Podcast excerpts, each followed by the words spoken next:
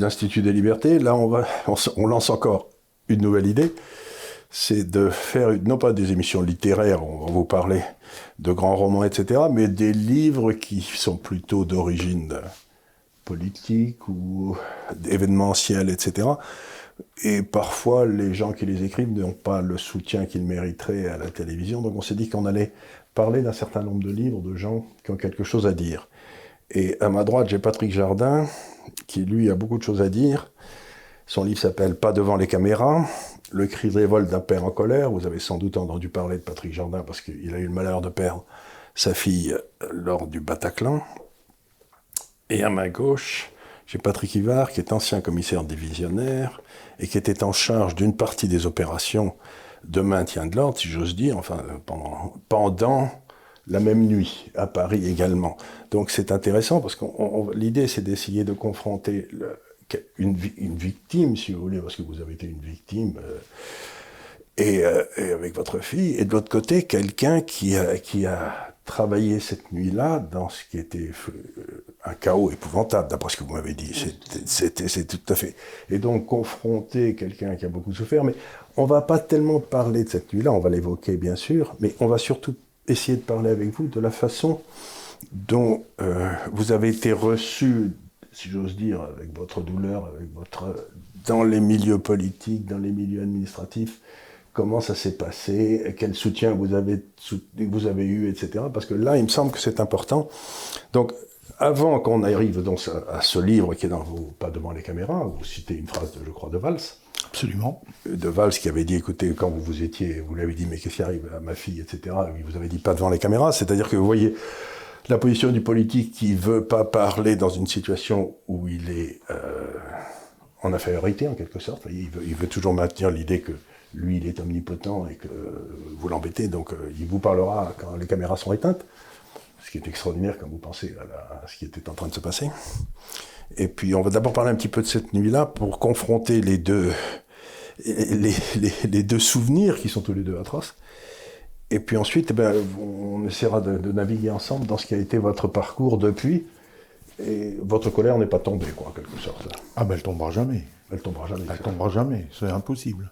Évidemment. J'ai j'ai perdu euh, la chair de ma chair. Euh, je n'aurai jamais de petits enfants. Euh, mon, mon, mon fils sera jamais tonton. Euh, non, j'emmènerai ça avec moi euh, jusque dans mon cercueil. Oui, mais c'est tous les gens qui ont perdu des enfants disent que c'est une, c'est anormal. Il est normal qu'on meure avant ses enfants. C'est clair. Voir les enfants disparaître avant soi. Je crois que c'est une peine que, dont nul ne peut se remettre. Oui, alors en plus de ça, si vous voulez, c'est doublement euh, terrible. C'est que euh, vous pouvez perdre un enfant euh, de maladie, d'un accident de voiture, un accident de moto, enfin bref. C'est une douleur atroce déjà. Mais là, en plus de cette façon-là, pour rien, vous dites franchement, c'est injuste. quoi. C'est pas pour rien, c'est pour un combat que ces gens l'amènent et qui n'est pas. Dont on ne veut pas, on ne veut pas que ça se passe en France. Vous voyez ce que je veux dire Ce, combat-là, ils viennent, ils viennent le, mener sur notre territoire, mais euh, on leur a rien demandé. Quoi. Je veux dire, qu'est-ce qu'il faut enfin, je, ne veux pas avoir l'air, mais il me semble qu'il y a un vrai problème là, c'est que c'est un combat qui remonte à la nuit des temps, euh, qui viennent faire sur notre territoire, mais et que, quelque part, on a l'impression que les pouvoirs publics font pas toujours ce qui est nécessaire. Mais avant qu'on arrive à ces à ces considérations. Peut-être vous pourriez nous raconter, monsieur le commissaire, euh, cette nuit-là, parce que ce que vous m'avez dit tout à l'heure m'a beaucoup frappé. Oui, effectivement, c'était une nuit marquante. Alors, avant de répondre à votre question euh, de, façon euh, plus, complète, moi j'ai d'abord envie de dire que j'ai de la peine pour vous, ce genre. J'ai beaucoup de peine pour vous, j'ai beaucoup de peine pour votre fille Nathalie, j'ai beaucoup de peine pour les 129 autres victimes de cette nuit terrible. Et je je sais pas, j'aimerais prendre un petit peu de votre peine euh, pour alléger un peu votre fardeau, si c'était possible. J'aimerais sincèrement pouvoir le faire. Voilà. Euh, tout ça pour vous dire que. Je partage ces sentiments. Moi, j'ai quatre enfants. S'ils avaient, si, quelqu'un touchait à l'un des quatre, je crois que je deviendrais complètement fada, quoi. Oui, bien sûr. Tout ça pour vous dire que c'était une nuit qui a été, qui a été euh, terrible.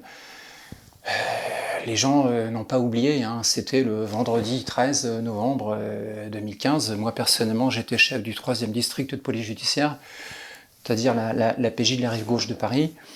Et vendredi soir, j'étais pas de permanence le samedi dimanche, donc je m'apprêtais à passer une nuit, une soirée agréable. J'étais invité chez des amis avec ma femme.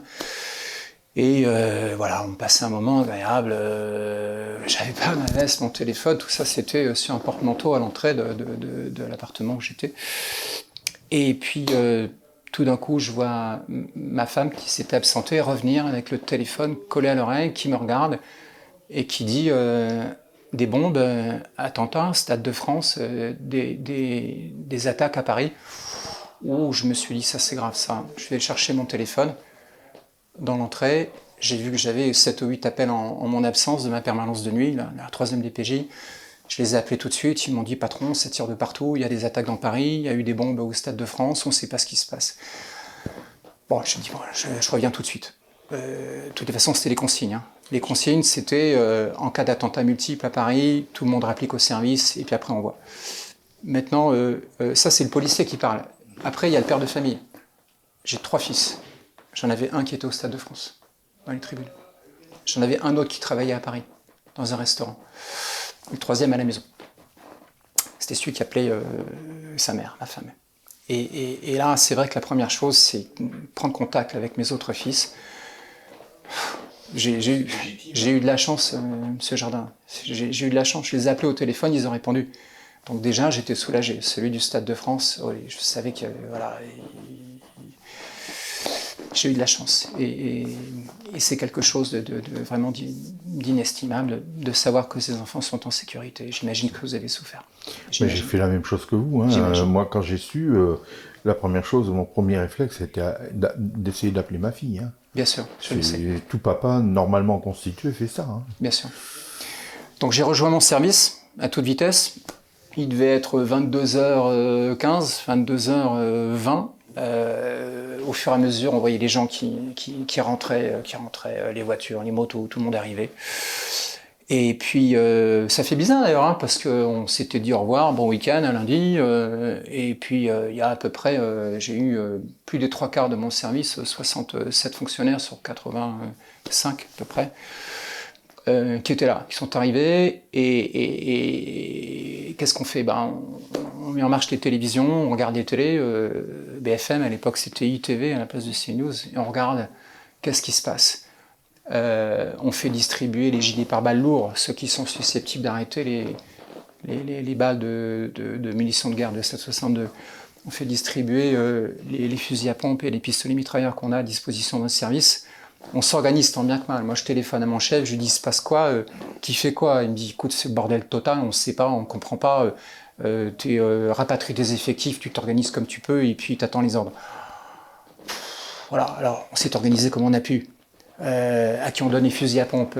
si jamais on doit intervenir, nous, qui intervient en premier Les voitures sont au cinquième sous-sol, on les fait monter, on les fait sortir à vue humaine. J'étais installé à l'hôtel de police du 14e arrondissement, le siège du, du 3e district de PJ on les fait sortir, parce que si on doit les faire sortir en catastrophe du cinquième sous-sol, c'est compliqué, donc on les fait sortir. On les met tête en direction de, la Tour Eiffel. Si ça se trouve, ce qui se passe dans le nord de Paris, c'est une diversion, la vraie attaque, elle est Tour Eiffel, elle est Champs-Élysées. Voilà, euh, on, commence un peu à s'organiser. Qu'est-ce qu'on a comme effectif? Moi, j'avais euh, sur la porte de mon bureau, j'avais scotché format A3 euh, l'organigramme du service et on surlignait les gens qui étaient présents. Faites l'appel dans vos groupes, qui est présent, qui est présent? Oui, un tel est là, un tel est là. Est-ce qu'on peut s'organiser? Les voitures sont toutes là, ok. On est prêt. Et puis après, ben, après, j'allais dire, c'est terrible parce qu'on attend. On attend, et, là, il y a des images qui m'ont frappé. Les images qui m'ont frappé, c'est lesquelles? C'est des policiers, des gens costauds, aguerris, avec le gilet pare-balles lourd, avec le fusil à pompe sur les genoux, en train de regarder BFM, et en train de se dire qu'est-ce qui se passe? Où est-ce que je vais être engagé euh, dans les, dans les minutes qui viennent? Et puis euh, tout le monde pensait même chose. Et si jamais je me retrouve engagé face aux terroristes quelque part, il va falloir que j'utilise euh, fusil à pompe, mon arme de service, ça va tirer. En face, ils ont des calaches. Moi, je fais pas le poids avec mon fusil à pompe, ça suffit pas. Comment ça va se passer? Et il y a des images graves qui vous traversent l'esprit peut-être que c'est ce soir. Voilà, et on a attendu jusqu'à ce qu'on reçoive l'appel aux alentours de 23h30. 23h30, Patrick, t'es engagé rue de la Fontaine-Roi à la Bonne-Bière. Il y a quoi là-bas? Écoute, tu verras bien, il y a des morts, il y a des blessés, on ne sait pas. c'est une pagaille énorme. C'est le coup de pied dans la fourmilière, c'est le World Trade Center des Parisiens, c'est, euh, je sais pas, j'ai pas de mots, on ne sait pas ce qui se passe. Et là, j'envoie euh, une quarantaine de fonctionnaires, la moitié de mon service, j'en garde la moitié en réserve, et j'envoie la moitié sur la scène de crime qui m'avait été affectée, qui n'est pas sur mon ressort de compétences classiques, mais là, tout le monde mettait la main à la pâte, et puis tout le monde donnait un coup de main. Quoi. Et là, euh, autre ambiance. Autre ambiance. On est à Paris. C'est la nuit, il fait froid, silence. Paris, normalement, ça grouille de vie. C'est le bruit, c'est les voitures, c'est les gens qui s'interpellent. Euh, là, rien. Silence total. On arrive à un endroit, on voit, euh, euh, des gens par terre, des gens qui sont morts. On voit des débris de verre partout. On voit des, voitures en stationnement avec les pare-brises éclatés, les feux de détresse qui, se déclenchent. On voit des tables renversées, on voit des flaques de sang, on voit des études Kalachnikov par terre. Et puis, euh, on réagit de façon professionnelle en se disant Allez, c'est mon boulot, je fais abstraction de ce qui se passe à côté. Le Bataclan est à quelques centaines de mètres à peine. Est-ce que la BRI a donné l'assaut ou pas On ne sait pas. on n'entend pas d'explosion. On se dit Bon, ben au moins on n'entend pas d'explosion, donc c'est plutôt pas mal. Et, on fait notre boulot de police judiciaire qu'on déroule. Tout en étant humain, tout en étant des, hommes et des femmes, tout en se disant euh, c'est quand même un événement extrêmement grave qui sort de l'ordinaire. Il y en a qu'un comme ça dans une carrière, peut-être, heureusement, mais c'est des moments qui sont euh, incroyables. Et là, moi, si vous permettez, j'aimerais rendre hommage aux policiers. J'aimerais rendre hommage aux policiers qui, sont, qui, qui ont été formidables aussi bien ceux qui étaient avec moi ce soir-là que, tous les autres, qui ont fait ce qu'ils ont pu, du, mieux qu'ils ont pu le faire, en étant professionnels et, en étant humains. Moi, je veux dire une chose, en, en, sachant rien de ce qui arrivait. Non. C'était effrayant, c'était cette espèce de. Il, y il y a quand même une phrase que vous avez citée tout à l'heure qui me choque. Vous avez dit c'était le bordel. Oui. Je veux bien le comprendre. Seulement, il y a une chose quand même qui est bizarre, c'est que le matin même de cet affreux attentat, Monsieur Cazeneuve, son préfet, ont refait une, je dirais, un entraînement, je ne sais pas comment on va appeler ça, euh, en cas d'attentat de masse. Donc, d'une part, c'est qu'il devait s'y attendre, puisqu'il en plus, il a dit à son préfet, je m'attends à un attentat de 130 morts au moins. Bon, euh, à moins qu'il s'appelle Madame Soleil et non pas Monsieur Cazeneuve, il devait s'y attendre. Et je comprends pas qu'en ayant fait cet exercice, ce soit le bordel le soir. Parce que c'était encore frais cet exercice, puisque c'était vendredi soir. C'était bah. vendredi soir, au moment où euh, tout le monde s'en va. C'était là où est le truc terrifiant. Moi, je le comprends. Je veux dire pourquoi. Parce que tous les services de, police, à Paris, puis euh, ailleurs, j'en suis persuadé, le mien en tout cas, on a tous un plan attentat. Attendez, il n'est pas question ici pour moi d'incriminer la ah Non, mais je comprends bien. Hein, euh, J'essaye de comprendre, si vous voulez, parce que moi j'étais malheureusement pas sur place, euh, donc euh, ça, je parle en tant que citoyen qui a vécu ça devant sa télé, avec son téléphone portable rivé à l'oreille, et, qui essaye de comprendre. Quoi. Je me dis, ils ont fait une sorte de, de, remake le matin, et le soir, ils sont débordés. C'est quand même pas normal. quoi. Alors, oui et non. Effectivement, c'est pas normal. Mais d'un autre côté, on a tous un plan attentat, euh, une trentaine, une quarantaine de feuillets, une note de service. Qu'est-ce qu'on fait en cas d'attentat? Et régulièrement, dans mon service et dans tous les services de la PJ parisienne, et puis ailleurs, dans les en sécurité publique, partout, on remet à jour ce plan, à savoir si jamais ça se déclenche, si jamais il y a un attentat, il y a des attentats multiples à Paris, qu'est-ce qu'on fait? Qui fait quoi? Qui fait quoi? Qui se transporte sur place, euh, qui va les premiers pour faire les constatations, euh, où sont les armes, euh, si jamais ça se passe la nuit, où sont les projecteurs, enfin plein de choses comme ça, plein de détails de ce genre qu'il faut régler. Et régulièrement, on met à jour ce plan attentat. Mais je peux vous dire une chose, c'est que dans mon service, le plan attentat, il était à jour, mais ça c'est la théorie. Dans la pratique, ça n'a plus rien à voir. dans la pratique, ça n'a plus rien à voir. C'est-à-dire que quand on doit avoir le quatriage de l'identité judiciaire ou je ne sais trop quoi qui vient en premier machin, c'est pas possible. Quand on a une nuit comme celle du 13 novembre 2015, avec des, bombes qui explosent au Stade de France, le Bataclan, euh, plusieurs attaques sur les terrasses, l'identité judiciaire peut pas être partout, la brigade criminelle peut pas être partout. Oui, mais l'identité judiciaire, enfin, je sais pas, moi, encore une fois, je suis néophyte. Hein. Euh, l'identité judiciaire, elle vient là pour constater, une fois que l'attentat a été fait. On n'en a rien à foutre. Enfin, c'est pas qu'on n'en a rien à foutre, mais c'est pas eux qui doivent intervenir en premier lieu. Non, à Paris, c'est la BRI. Ben voilà, donc euh, c'est là qu'est le, nœud du problème. Pourquoi ils ne sont pas intervenus immédiatement? Moi, j'en veux pas aux policiers de votre service et aux gens qui ont fait euh, l'identité judiciaire. Encore que là, j'aurais quelque chose à, enfin quelques euh, remarques à faire tout à l'heure. Mais je ne comprends pas qu'en ayant fait le matin un exercice, alors je suppose qu'ils l'ont fait avec la BRI quand même, parce que puisque c'est la BRI qui était destinée à intervenir au sein de Paris, euh, le ministre se déplace, le préfet se déplace. Je suppose que ce sont les gens de la BRI qui ont, qui ont, qui ont fait cet exercice quand même. Je ne peux pas comprendre que le, Alors, le soir même... poser une question, parce qu'en effet, c'est une question très importante celle-là. Quelqu'un comme la BRI, le vendredi soir, il y a, y a euh, des unités opérationnelles. Il y a une permanence, mais, ah, mais il y a, y a, qui, qui, qui est d'une est-ce qu'elle est d'une taille suffisante? Parce qu'il a fallu rappeler toute une série de gars le vendredi soir. Il y a, une chose, c'est qu'en plus de ça, la mairie, il y en avait une partie qui était partie euh, au salon, au Stade de France pour euh, la protection de, de, président Hollande. Bien sûr. alors, euh, Maintenant, on est dans une situation qui est hors norme. C'est-à-dire que c'est pas un attentat avec un endroit précis, une situation qui est fixée. On se retrouve avec plusieurs attentats, attentats multiples, prise d'otages de masse au Bataclan avec des dizaines d'otages, avec on ne sait combien de preneurs d'otages. On ne sait pas exactement quel est leur armement, ce qui fait que la BRI, quand elle intervient, elle intervient dans la mesure du possible, au, mieux, sans trop savoir qui ils ont en face, ils sont combien, ils ont combien d'otages, qu'est-ce qu'ils ont comme armement, etc.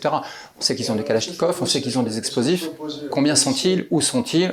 La question qui me paraît essentielle, on a des services de renseignement, on n'avait aucune information sur ces gens-là. Alors il y a déjà une grosse faute qui a été faite. Alors je sais pas, là je sais pas s'il faut l'attribuer à la BRI ou au service de de, préfecture, je ne sais pas comment ça se passe dans ces cas-là, mais paraît-il que tous les, les salles de spectacle fournissent les plans des lieux au service d'ordre, alors la BRI en l'occurrence.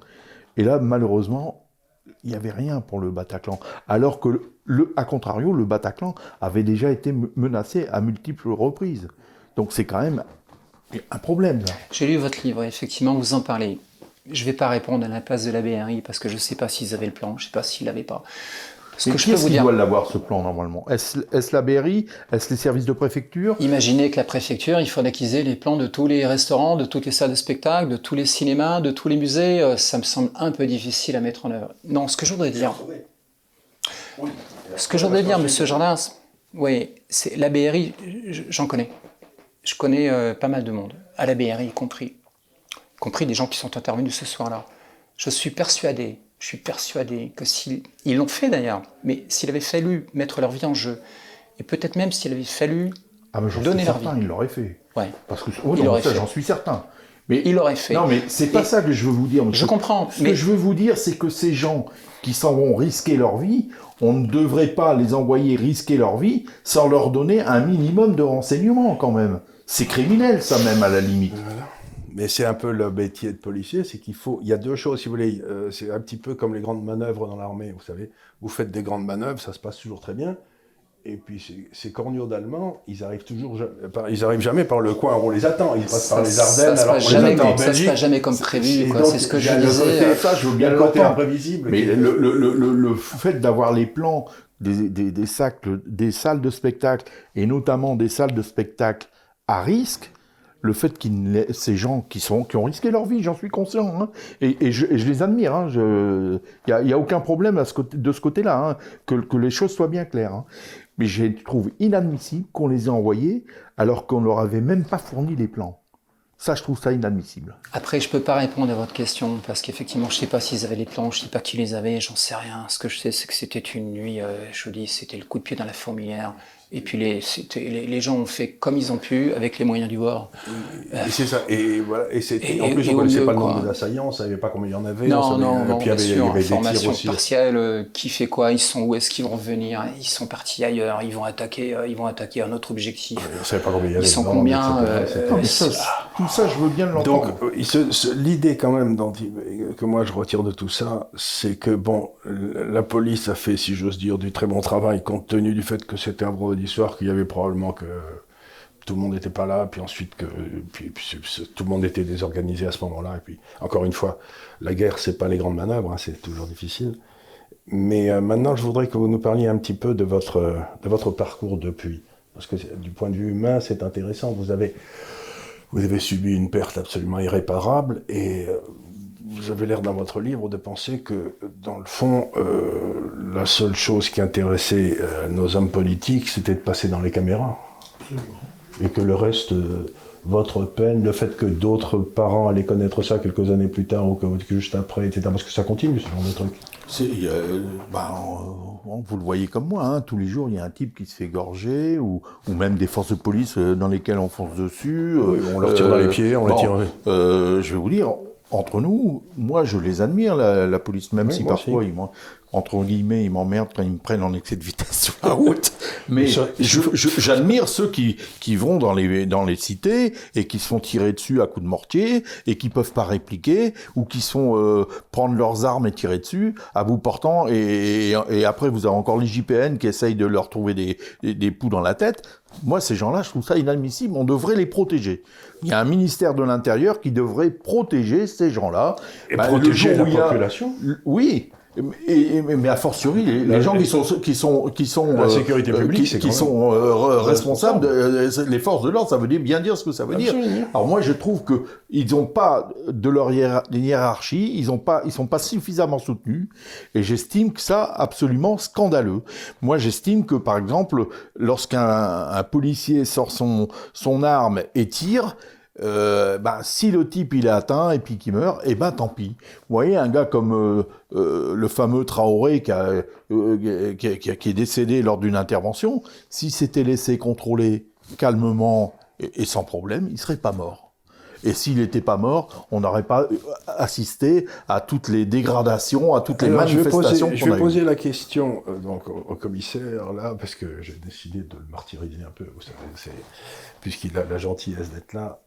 Est-ce que dans les forces de police, il y a la sensation qu'il y a dans le fond ceux qui sont au front, et puis il y a les hommes de l'arrière qui ne donnent pas toujours le soutien que euh, ceux qui sont au front aiment avoir? Alors, alors effectivement, la question n'est pas facile. la, question n'est pas simple, parce que le, travail de police, que ce soit un travail d'investigation ou, euh, ou autre, c'est euh, comment, le résumer? C'est l'exceptionnel de la vie des gens qui est le quotidien de ces policiers-là. Voilà. Autrement dit, quasiment tous les jours, les policiers se retrouvent dans des situations qui sont pour le commun des mortels, j'allais dire, des situations exceptionnelles. Heureusement. De crise, oui, de crise. Alors, les, crises en question, c'est pas toujours Bataclan, heureusement, hein, mais ça peut être uniquement un contrôle dans une banlieue euh, qui se passe à bien, contrôle de scooter, euh, contrôle de mini-moto, etc et ça part ensuite en vrille, et puis ça se retrouve, on se retrouve avec des émeutes et autres. Pourquoi, monsieur? Parce que, Alors, je vais vous dire pourquoi. On vous laisse pas intervenir. Je vais vous dire pourquoi. Je vais vous dire pourquoi. Pourquoi? Déjà parce que les policiers à Paris, en région parisienne, ils ont 25 ans, 20 ans. Ils sont tout jeunes. Déjà. C'est-à-dire que pour beaucoup, ils sortent d'école, ils arrivent à Paris, c'est leur premier poste, en banlieue, c'est leur premier poste. Ils sont confrontés d'entrée dès le début de leur carrière à des situations qui sont difficiles. Et en face, qu'est-ce qu'ils ont en face? Ils ont, ils ont de jeunes délinquants, de jeunes voyous qui savent que de toutes les façons, la police a, peur d'intervenir. Regardez un petit peu ce qui se passe régulièrement. Les, les, policiers ont peur de riposter quand ils sont agressés. Ils ont peur de se défendre. Pourquoi? Parce que le policier, quand il est armé, quand il a une arme à la ceinture, il se dit si jamais je sens mon arme, qu'est-ce qui va se passer? Il va falloir que je m'en occupe, que je, que je l'utilise, que je m'en serve. Si je m'en sers, euh, est-ce que je suis en situation légitime défense ou pas? Alors, est-ce que Marie Poste, elle est proportionnée il ou a pas 20 ans. D'abord, c'est- On s'en sort Et plus. il a On 20 est ans. d'accord Et il a Je- 20 ans. Je vais vous dire, moi, on- et on ne s'en sort plus. Moi, j'avais un de mes amis qui était responsable euh, comment, de, de la drogue à Lille, euh, boulevard euh, de la Liberté, à la PJ de Lille. Il sortait toujours sans son arme. Il s'appelait également Patrick d'ailleurs. Et euh, je lui disais, mais je dis, t'es fou. Je dis un jour, euh, il dit, écoute, il dit, si jamais moi je tire une fois, tu peux pas t'imaginer dans quelle merde je suis. Ah, ça, c'est Mais c'est le problème, c'est on- on- voilà, Qu'est- qu'est-ce qui se passe si jamais je sors mon arme et que je suis pas en état légitime défense? Je risque pour le moins des ennuis avec l'IGPN, ma hiérarchie l'IGPN. Je, je risque de, de perdre mon travail. Je risque de me retrouver devant les tribunaux. Je risque de me trouver même voire en prison. La situation n'est pas admissible parce qu'on se retrouve avec de jeunes policiers qui sont confrontés à des situations euh, euh, très compliquées. Ce que vous êtes en train de dire, c'est dans le fond, euh, il y a presque une présomption de culpabilité contre le policier si par hasard il utilise son arme. C'est-à-dire que le, le policier doit intervenir en état légitime défense. Alors, on pourrait revenir sauf en situation d'attaque terroriste, parce que là, heureusement, Oui, regardez c'est- ces deux c'est- policiers la, la qui se situation a sont un petit fait- peu évolué. qui se sont fait euh, vilipender, Herblay. dirais, et puis qui se sont fait prendre leurs armes. À Herblay. Et, les- et- et les mecs, on les a tirés dessus. On leur a tiré dessus comme des lapins, quoi, pratiquement à bout touchant. Mais, mais c'est inadmissible que dans une démocratie, on puisse accepter ça. Imaginez-vous, aux États-Unis, ça se passe pas de la même façon. Hein. Aux États-Unis, quand ils arrêtent un, un gars en voiture, le mec, il doit mettre les mains comme ça. euh, et puis, si jamais il fait le moindre geste, c'est ben, le policier, il les allume. Oui, c'est vrai. Maintenant, vous remarquerez qu'aux États-Unis, parfois, ça peut se terminer aussi à la George Floyd à Minneapolis avec euh, la mort de la personne et puis Oui, des émeutes à vite finir. Vite, Nous, je sais pas. L'affaire Traoré, euh, elle a duré euh, au moins deux mois. Et c'est pas fini donc, parce que ce que vous dites, ce qui est intéressant, c'est c'est un petit peu ce qu'on a dans l'éducation nationale. C'est-à-dire que tous les gamins qui sortent des... ont l'école euh, dans la Seine-Saint-Denis, où ils ont les postes les plus difficiles, à la place de mettre les vieux routiers euh, qui savent tenir une classe et tout, on met des gamins et des jeunes femmes qui n'ont jamais vu de... Et, donc, et c'est pareil dans la police. Mais les, les vieux routiers, ils sont partis depuis longtemps. Ils ont fait 5 ans, 10 ans euh, en banlieue et la plupart ont réussi à avoir une mutation dans le sud de la France. Hein, euh, Et voilà, et donc voilà. là, ils sont tranquilles. Et... Euh, ah, ils sont Oui, tranquilles, mais- peut-être pas, mais en tout cas, ils sont remplacés par les plus jeunes et c'est à leur tour de se retrouver confrontés à ces c'est situations. réellement un problème d'âge? Parce que celui qui est un vieux routier, comme vous venez de dire, qui arrive pas loin de la retraite, lui aussi, il n'a pas envie de tirer. Euh, il dit merde, je, suis, je suis à 5, ou 6 mois ou 5 ou 6 ans de ma retraite. Et là, je- on est, devant un hein. problème, on est devant un problème qui est vraiment pas facile à traiter. J'essaie toujours d'être. euh, Pourtant, c'est pas dans mon tempérament d'essayer de voir les deux côtés de la chose, mais je comprends qu'il faille éviter que la force publique soit utilisée à tort et à travers. Vous voyez ce que je veux dire? Mais en même temps, si la force publique, si le droit ne règne pas, si la loi ne règne pas, si l'ordre ne règne pas, à ce moment-là, c'est l'anarchie et c'est les petites gens qui s'ouvrent le plus. Je me souviens de New York où c'était les, les maires noirs qui venaient voir Giuliani en lui disant mais foutez ces gars-là en tôle. Ah, c'est mais- eux qui nous gâchent la vie. Parce qu'il y a probablement 10% de ces gars qui gâchent la vie des 90% des gens qui restent là. Il y a huit jours, il y a, des, il, y a, il y a un commissariat qui s'est fait attaquer à coups de mortier. Bon, ces gens-là, ils viennent pas là pour prendre le thé, ils viennent là pour tuer du flic. Je ne comprends pas pourquoi les gens, les, personnels euh, euh, de la police qui étaient à l'intérieur du commissariat n'ont pas appelé pour demander du renfort à leurs collègues de, du commissariat d'à côté ou autre, et que les mecs ils arrivent et puis qui, qui tirent dans le tas quoi. Euh, moi je suis désolé, les mecs ils viennent là pour tuer, ils prennent leur risque, ils prennent une balle, bah tant pis pour eux. Ah, c'est compliqué parce qu'en France, on n'en est pas à ce stade-là. Là, vous décrivez une situation aux États-Unis. C'est-à-dire qu'effectivement, aux États-Unis, je pense qu'ils en arriveraient à tirer sur, les, sur les émeutiers. Maintenant, c'est celle qui s'est passée récemment. Champigny. C'est Ah, c'est Champigny. Champigny. Voilà. Maintenant, maintenant, à Champigny euh, ou partout ailleurs en France, c'est pas dans la culture policière de, de- de répliquer avec son arme suite à, à- à des attaques au cocktail Molotov ou autre. Après, on en pense ce qu'on veut, hein, mais c'est Mais vrai moi, que j'ai vécu 25 ans en Angleterre, On- on risque. et les flics ne sont pas armés en Angleterre parce Ouais. que c'était le simple uniforme qui devait. Mais maintenant, ils commencent à, ils commencent à revenir un petit peu sur ce truc-là Vous parce que savez, moi, quand j'étais gamin, euh, mon père euh, avait un garage qui, avait, qui était à 100 mètres de, de son appartement. Et quand j'étais gamin, à l'époque, à chaque coin de rue, il y avait un flic en képi blanc qui réglait avec euh, des boutons la- les, les- les feux tricolores. Et moi, mon père, quand j'étais petit, il me disait si tu fais le con, je te dépose à monsieur l'agent. Et, moi, j'avais une peur bleue. Mais c'est ce que nous disait un, ancien, un, ancien commissaire qui était ici aussi. Il disait, autrefois, la simple vue de l'uniforme pacifiait les gens. Mais ce qu'elle a dit, ce même commissaire, qui peut-être vous qui l'avez dit d'ailleurs, c'est qu'en en fait, aujourd'hui, ce qui se passe, c'est que dans ces banlieues, il y a des bandes. Et ils pensent que la police est une bande comme une autre et que la police est là pour les embêter. Donc, ils sont pas du tout dans, la, dans ce que vous étiez votre père et vous, c'est-à-dire dans l'uniforme républicain, l'État au-dessus, vous savez, qui fait régner l'ordre. Ce sont des bandes rivales qui sont là pour eux. Et pour eux, la police est une bande comme une autre. Moi, je crois que c'est un problème de respect déjà. Ben, Ces gens-là ne respectent rien. Je vais vous dire, il y en a un qui est, sa mère, il était parti faire le djihad en Syrie, sa mère, elle est allée le chercher, il a tiré sur sa mère. Quand vous en arrivez là, c'est qu'il y a un problème de respect. On peut pas tirer sur sa mère, on peut pas tirer sur son père. en principe, c'était dans l'Antiquité, c'était être le parricide ou maricide, c'était les crimes euh, qui étaient. Euh, Donc euh, ces gens n'ont pas la notion de respect. Alors Imaginez-vous, ils respectent déjà pas leurs propres parents. Comment voulez-vous qu'ils respectent les forces de l'ordre je, je, sais bien, mais c'est le problème qu'on a aujourd'hui. C'est justement, on a donc une façon de considérer la police qui n'est pas la nôtre, puisque nous, dans le fond, la police, c'était ce qui représentait un droit régalien, l'ordre public, et on était tous d'accord, on avait transféré des pouvoirs pour qu'ils nous pour qu'ils nous policent.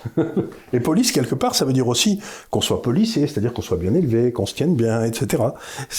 Et aujourd'hui, si vous voyez, il y a toute une série de gens qui n'acceptent plus euh, de, de faire de faire partie de notre société. Et ça pose un problème grave à la société. Oui, mais ça, je pense qu'on est responsable de ça, parce que on ne s'en sortira pas autrement que par la violence. Ça, c'est impossible. Ah, c'est ce que disent la plupart des spécialistes de sciences politiques. la seule façon de lutter contre la violence, c'est la violence. Hein, Absolument. Et, la police ne pourra pas euh, faire face à, à, sa, tâche tant que dans la hiérarchie, on leur dise pas, bon, on vous couvre, vous pouvez y aller, euh, remettez les, les pendules à l'heure, parce que ça devient plus possible. Ben, alors, monsieur le commissaire, il, faut, il va falloir que vous répondiez à cette question, c'est parce qu'on n'y est pas encore. Mais est-ce qu'on va, est va, y arriver? On n'y est pas encore. C'est-à-dire que pour l'instant, la, police, effectivement, je, je, me souviens avoir dit ça, la police est vue comme une bande, comme une autre, par les délinquants euh, de banlieue. Mais on n'en est pas encore au stade où les chefs de la police, et au-delà d'ailleurs, les chefs politiques du pays, euh, vont dire aux policiers allez-y, je vous cours. Ça, c'était Charles Pasqua, si je me trompe voilà, pas. Je, je, suis content de vous l'entendre Charles Pasqua. Parce que lui, c'était un grand ministre de l'Intérieur. Mais c'était quand? Rappelez-vous, Charles Pasqua, c'était les années 80, donc ça fait 40 ans. Peut-être. Un peu de choses près. Peut-être. Donc, revenir à ce qui s'est passé il y a 40 ans, ben, pas tout de suite, en tout cas pas avec les gens qui nous gouvernent aujourd'hui. Ça, c'est sûr. voilà, on est d'accord. Voilà. Parlez-nous de votre entrevue avec Valls, qui est un peu le titre de votre livre, parce que ça vous donne une idée justement de Parce qu'il y en a eu deux. il y a eu la première euh, entrevue lorsque, euh, effectivement, je suis allé à la gare du Nord euh, chercher mon frère qui voulait me donner un coup de main pour retrouver ma fille et pour appeler tous les établissements hospitaliers de, de Paris et de la région parisienne. Et quand je suis arrivé à la gare du Nord chercher mon frère, j'ai vu un attroupement et j'ai reconnu Valls, le, Cazeneuve et, Le Drian avec un service d'ordre là. Et je sais pas pourquoi, mon, sang a fait qu'un tour. Je suis foncé, j'ai traversé à travers le service d'ordre. Et puis euh, je me suis retrouvé nez à avec Valls. Et là, j'ai commencé à lui demander des comptes. J'ai écouté, ça fait 48 heures que je cherche ma fille. Qu'est-ce que c'est que ce pays pourri? On peut pas, euh, on n'a aucune nouvelle et tout. Et c'est là qu'il m'a dit, Monsieur, pas devant les caméras. Et là, je lui ai rétorqué, Monsieur, moi, j'ai pas commandé les caméras. Je dis, moi, euh, je vous ai même pas, je pensais même pas vous voir là. Je dis, c'est le hasard. Mais euh, moi, j'ai pas provoqué de rencontre. Alors moi, les caméras, je m'en fous.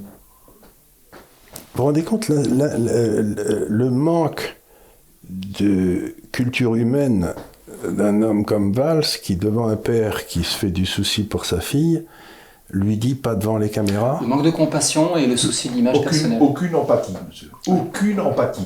J'ai eu l'impression d'être un numéro parmi d'autres et qu'il passait à autre chose. C'est exactement l'impression que j'ai eue.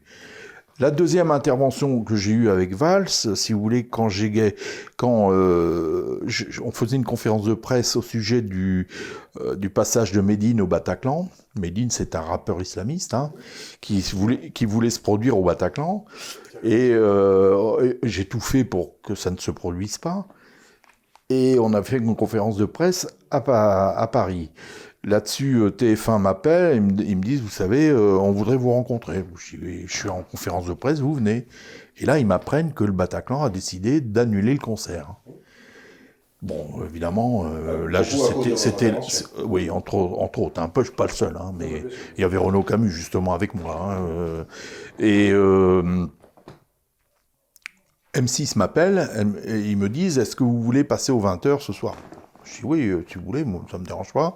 Mais dit on vous envoie un taxi. Donc j'arrive là-bas, euh, je passe au maquillage et euh, je sors pour rentrer dans le studio et là je tombe sur Vals. Et là il n'y avait pas de caméra, il n'y avait pas de témoin. Et je peux vous dire que maintenant il sait de ce que je pense de lui. Voilà. Valls, d'ailleurs, ce jour-là, était venu annoncer qu'il donnait sa démission en tant que député alors qu'il avait été élu quelques mois avant. Hein. Donc euh, sans aucun respect pour ses électeurs. Non. C'est quand même... Et est-ce qu'à votre avis, c'est quelque chose qu'on trouve fréquemment dans le personnel politique, cette espèce de... Parce que vous en avez dû en voir passer des hommes qui disaient ce qu'il fallait faire et qui se barraient immédiatement? Alors, euh, Charles, le personnel politique, je, ne le côtoie pas trop. Par contre, le, personnel policier, haute hiérarchie, oui. Et quelque chose qui, me frappe dans ce que vous me dites par rapport à, la manière dont vous décrivez le Premier ministre de l'époque, Manuel Valls, euh, qui, qui, vraiment a manqué de compassion à votre égard. Ce qui me frappe, c'est ça, c'est ce manque de compassion que l'on retrouve également chez les chefs à un niveau très élevé de la police. Moi, vous je savez. Pense que Cazeneuve était sur la même lignée. Hein. Je parle pas de lui. Moi, je parle de policiers qui sont à des niveaux très élevés. Vous savez, euh, j'ai quitté la police, ça fait à peu près un an.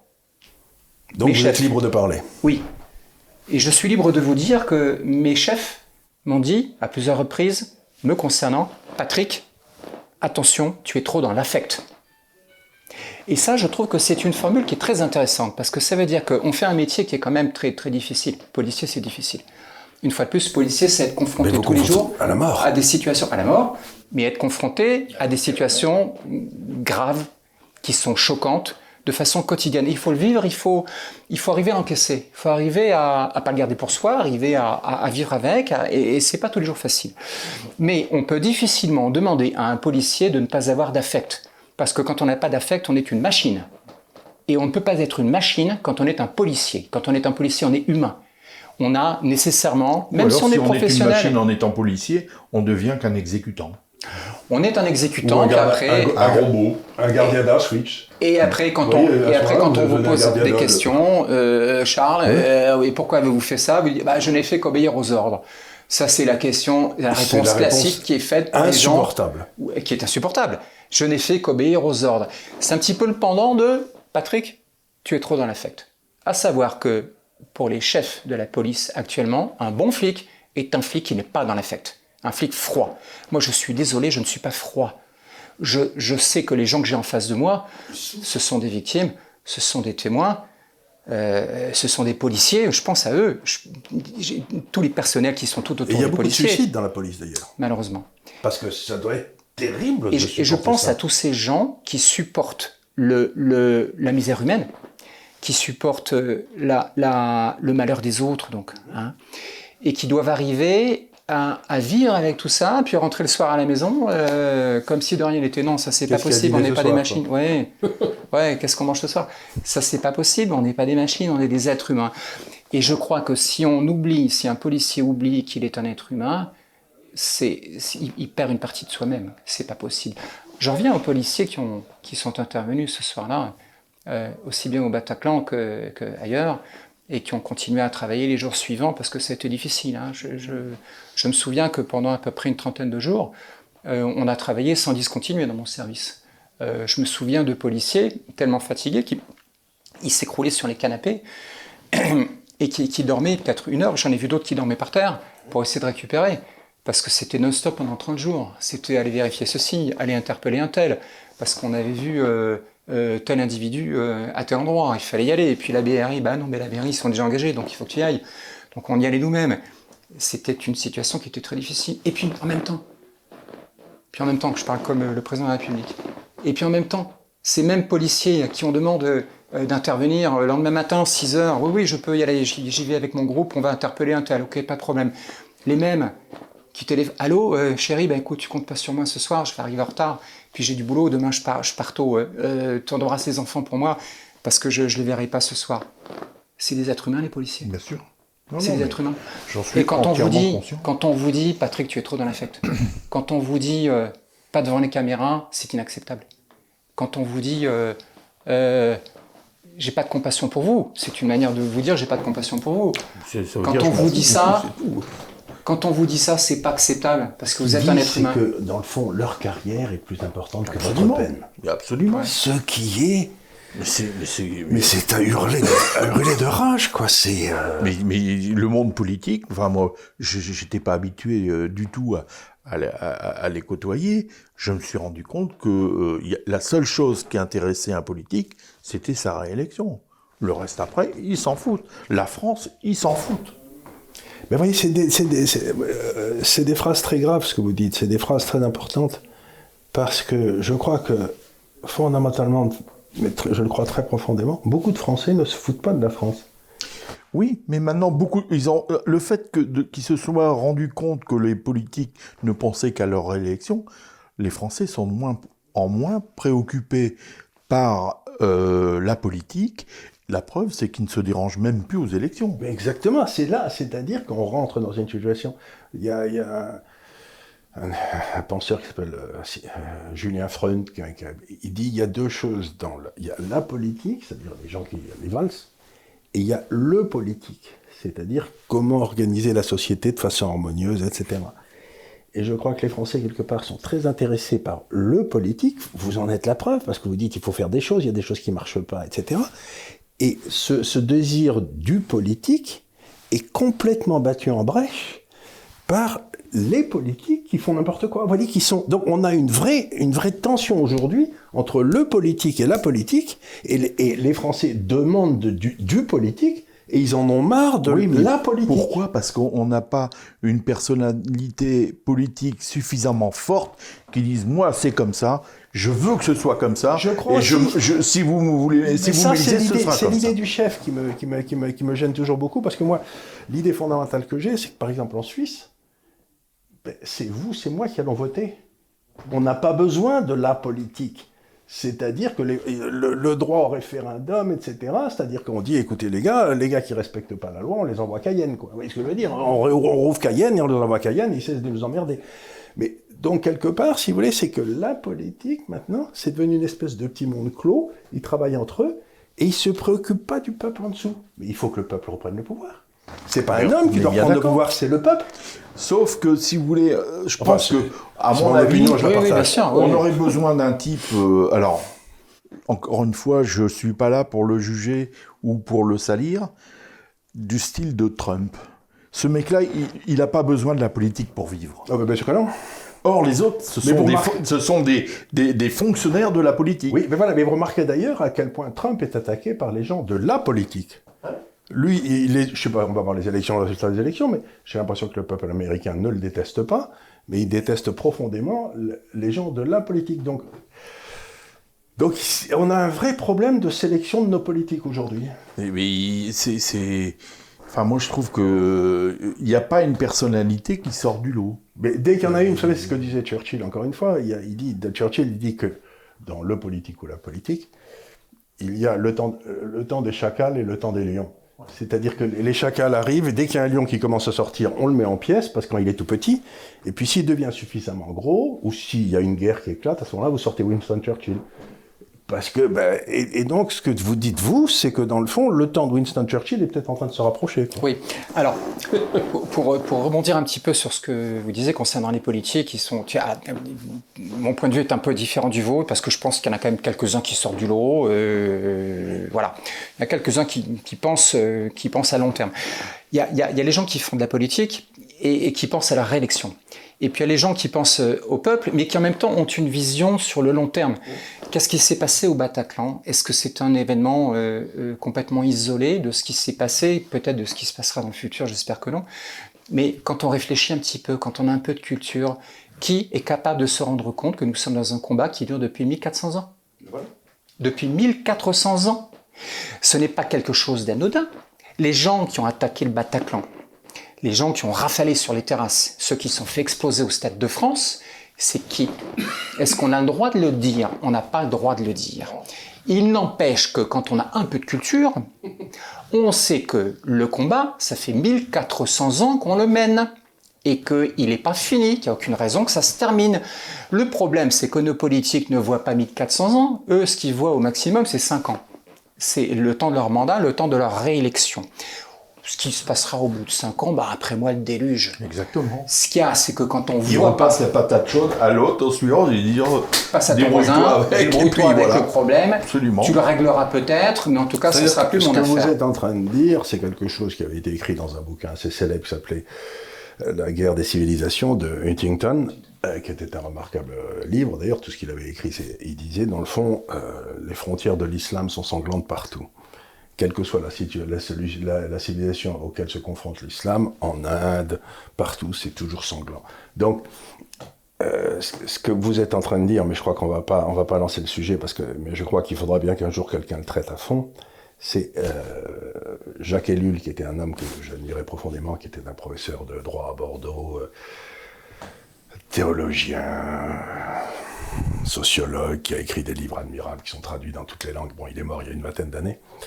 Il avait convoqué à Bordeaux, il avait demandé au recteur de la grande mosquée Al-Aqsa au Caire de venir discuter avec lui devant des tas de gens sur le sujet l'islam est-il compatible avec la démocratie? Mais vous savez que moi j'ai demandé au recteur euh, Dalil Boubaker de le rencontrer. J'ai pas eu de réponse. Oui, eh ben, le, le recteur donc est venu voir Jacques Ellul. Ils ont fait trois jours de discussion à Bordeaux. Et tous les deux sont arrivés à la conclusion que l'islam n'était pas compatible avec la démocratie. Donc, tous les deux, y compris le gars d'Al-Aqsa. Donc, ce que j'essaye de dire, si vous voulez, c'est que nos- les gens qui nous dirigent, pour 5 ans, pour 20 ans, pour un siècle, je ne sais pas, devraient à un moment se poser la question, est-ce que l'islam est compatible avec la démocratie? Parce que s'il ne l'est pas, ben, ça nous pose un problème structurel. en Mais non. Ben oui, bien sûr. Et donc, je- il y a un moment, il y a quelqu'un, il y a des intellectuels qui doivent se mettre à réfléchir sur ce sujet. L'islam est-il compatible avec la démocratie. Mais non, mais c'est pas possible, parce que l'islam, c'est le pouvoir de Dieu, la démocratie, c'est le pouvoir du peuple. C'est ce que disait choisir. Alexar. C'est le peuple ou c'est Dieu. Alors, euh, quand on est musulman, euh, Ben, c'est la théocratie c'est la démocratie oui, c'est le pouvoir de Dieu uniquement. Ben oui. Quand on parle de démocratie, c'est théoriquement le pouvoir du peuple. Par le peuple et pour le peuple. Bon, on en est loin, c'est pas ce y a- ce qu'on a aujourd'hui en tout cas, Oui. mais c'est euh, pas non plus le pouvoir de Dieu, donc c'est pas compatible. En tout cas, voyez, euh, v- votre drame personnel amène à se poser des questions euh, ph- philosophiques sur exactement la religion. On doit tous être tolérants vis-à-vis des religions, mais euh, il y avait un homme qui s'appelait Burke, qui était un philosophe anglais du 18e, que j'aimais beaucoup, qui d'ailleurs, euh, dans le- dans l'Institut de liberté, il y a une photo de lui, et qui disait, à partir d'un certain moment, la tolérance devient de la lâcheté. Et je crois que c'est une phrase, à partir de quel moment nous, Français, allons passer, ou notre gouvernement, à la, à la réalisation que être tolérant, c'est être lâche, à un certain moment? Là actuellement, on n'est on pas tolérant. Là actuellement, on est soumis. C'est bien pire que ça. C'est mais c'est- c'est exactement, ça vient de la lâcheté, c'est-à-dire que ou vous êtes tolérant, ou vous êtes soumis. Mais je crois qu'on est en train de passer doucement de l'un à a, l'autre. il y a- il y a une phrase que j'aime beaucoup dans, dans, dans votre livre, euh, Monsieur Jardin, c'est, euh, je ne sais pas où c'est parce que je l'ai, je l'ai, euh, dévoré en deux jours. À un moment donné, vous, vous dites que, que vous n'êtes pas l'anti-Antoine Léris, je n'aurai pas votre haine. C'est voilà, c'est-à-dire que quand vous parlez de tolérance et de lâcheté, moi j'ai j'ai plutôt tendance à penser que la tolérance et la lâcheté, c'est de dire bah écoute, tu es, tu es ma femme, tu es mon enfant, euh, vous n'aurez vous n'aurez pas ma haine. Pour moi, c'est ça la tolérance qui pousse jusqu'à la lâcheté. Euh, alors où, où est la limite? Moi j'ai envie de vous Moi, poser si la question. voulez, où est-ce que vous en êtes? Ant- Antoine Léris, euh, bon, il a, il pense pas comme moi, Non. mais il a le droit de penser différemment. Et vous avez parfaitement raison. Et moi, j'ai le droit de penser ce que je pense. Mais lui passe à la télé, pas vous. Ah oui, mais ça, je, le savais. Ça, c'est parce que malheureusement, en France, nous sommes plus en démocratie. C'est pour ça que je, trouve ça scandaleux que je ne sois pas invité euh, ni sur les plateaux de TF1, ni sur ceux de, de, de, de France 2, ni, ni, ni ailleurs. Mais bon, c'est le jeu, c'est comme ça maintenant. J'y peux rien, c'est pas de ma faute, c'est pas moi qui me suis euh, fait euh, mettre sur la touche, on m'a mis sur la touche. Je vais même vous dire, euh, ce bouquin, on peut pas le trouver à la FNAC. Donc j'ai un ami qui est allé à la FNAC avec un huissier, et on lui a dit que l'auteur et l'éditeur sont censurés à la FNAC. Voilà. Donc bon, je vais, je vais faire, je vais faire une, une action judiciaire parce que j'estime inadmissible qu'on puisse répondre ça à un client. Mais euh, c'est le jeu, c'est comme ça. Il y a un type que j'exècre qui s'appelle Georges Saline, qui a été le président de l'association du 13 novembre 2015, à laquelle au départ j'ai adhéré parce que je pensais qu'il allait défendre nos intérêts. Que nenni, il n'a jamais rien défendu pour les, pour les, les victimes je l'ai rencontré parce que moi j'avais l'intention aussi de monter une association, mais quand j'ai vu qu'il l'avait fait, j'y m'a devancé, ben, c'est pas la peine d'en multiplier. Donc je l'ai rencontré. Au bout d'une demi-heure, je me suis levé, je dis monsieur, euh, je m'en vais parce qu'on n'a rien à se dire. J'ai le seul point qu'on ait en commun, c'est que on a perdu chacun notre fille. Ce monsieur m'a fait pendant une demi-heure l'apologie de la maman de Mohamed Merah. Bon, il a commis un bouquin avec le papa de l'assassin de sa fille, Sami Animour, qui est décédé au Bataclan. Bon, je ne peux pas comprendre comment un papa peut faire un bouquin avec le papa de, de, l'assassin de sa fille. Moi, euh, je connaissais pas sa fille, mais je connais la mienne. Si j'avais fait ça, qu'elle me voit là-haut, mais elle se retourne dans sa tombe, la gamine. Bien, on, a touché à des problèmes très délicats, très profonds, et je crois que on va, on va s'arrêter là parce que ça fait quasiment une heure qu'on parle. Le temps passe vite. Le temps passe vite. Et, euh, mais je suis content d'avoir eu ça parce qu'on a posé quand même quelques problèmes très importants, si vous voulez, celui de la compatibilité de l'islam, celui de la responsabilité des, corps politiques vis-à-vis du, respect de, l'ordre, etc. Le problème de la police à qui on ne donne pas les moyens nécessaires pour qu'elle puisse vraiment maintenir l'ordre et tout. Donc il y a quand même toute une série de choses que votre drame personnel met en lumière, cette espèce d'extraordinaire, euh, ben, appelons-le par ce mot, de, lâcheté. Quoi. C'est bien beau la tolérance, mais euh, il y a des moments où, je vais reprendre une formule euh, de Bernanos, que j'aime beaucoup. Vous savez, il la tolérance, il y a des maisons pour ça. Et je trouve que j'ai vraiment, en, ancien joueur de rugby, quand je vous entends parler, j'ai vraiment envie d'ouvrir, vous savez, ce qu'on appelle la boîte à claques en rugby. C'est-à-dire que quand il y a un type qui vraiment vous casse trop les pieds sur le terrain, bon, ben, de temps en temps, vous faites, euh, l'arbitre est là, mais vous faites la justice vous-même. Ah, c'est ça le danger. Moi, j'ai eu un excellent euh, entraîneur qui était très connu, qui était Monsieur Haribas, qui était l'ancien entraîneur de Nantes, et puis après il était entraîneur à Lille. Et euh, il, me disait toujours, Patrick, quand tu rentres sur le terrain, c'est la guerre. Donc, tu te laisses jamais faire, mais tu réponds jamais directement. Tu prends un coup, tu dis rien. Le gars repasse, tu te fais respecter, tu rends. Et il dit, quand tu sors du terrain, tu dois sortir la tête haute en ayant tout donné. Et ça, ça a toujours guidé ma vie. Et voilà. C'est comme ça. Bon, alors. Il y a qu'un seul, il y a une seule truc dont on a honte, dans le fond, ce n'est pas d'être vaincu qui est dangereux, qui est grave, c'est de ne pas s'être battu. Voilà, exactement. Alors quelquefois on me dit que j'ai la haine. Oui, j'ai la haine, mais est-ce que moi, pour moi, je sais plus, j'ai pas la même culture euh, comment euh, philosophique que vous, mais je me souviens qu'il y a quelqu'un qui a dit que la haine et l'amour poussaient sur le même arbre. Et eh ben, euh, certes, j'ai la haine, j'ai la haine des gens qui ont tué ma fille, et c'est à mon avis légitime, mais j'ai également la haine de tous les politiques qui, depuis le traité de Lisbonne, c'est-à-dire 1973, ont permis que tout ça puisse arriver. Il y a, des lourdes responsabilités long terme. Il faudra peut-être qu'on fasse un jour une émission là-dessus d'ailleurs. Mais écoutez, si je peux vous dire, mais les deux Patrick, je vous remercie. J'ai trouvé très instructif ce que vous avez dit sur le côté humain de la police et tout, parce qu'on n'en parle jamais. Et je trouve que c'est quelque chose qu'il faut signer. Et je crois que vous, c'était bien. Ça, je pense que euh, au niveau des victimes, on est tous unanimes sur le, la qualité de, ce- de, ce qu'ont fait les policiers ce jour-là. hein. Euh, euh, Il n'y a, pas de il y a pas de débat là-dessus. On est conscient. On est conscient. Euh, euh, ce sont tous eux aussi de- des, des pères de famille quand ils ont dû voir tout ça, ils ont dû euh, prendre ça en pleine figure. et C'est vous êtes épouvantable. là en, plein, en pleine crise et tout, et vous devez prendre des décisions rationnelles dans un monde fou. C'est extraordinairement difficile comme truc. Oui, mais c'est ces- rationnel. Mais c'est dans ces- qu'ils sont entraînés. C'est des- c'est des- dans ces cas-là qu'on reconnaît les vrais chefs aussi. Mais je suis d'accord avec vous. Et à ce moment-là, les gens les suivent. Bah, écoutez, merci beaucoup, messieurs. Moi, je sors tout bouleversé de cette histoire.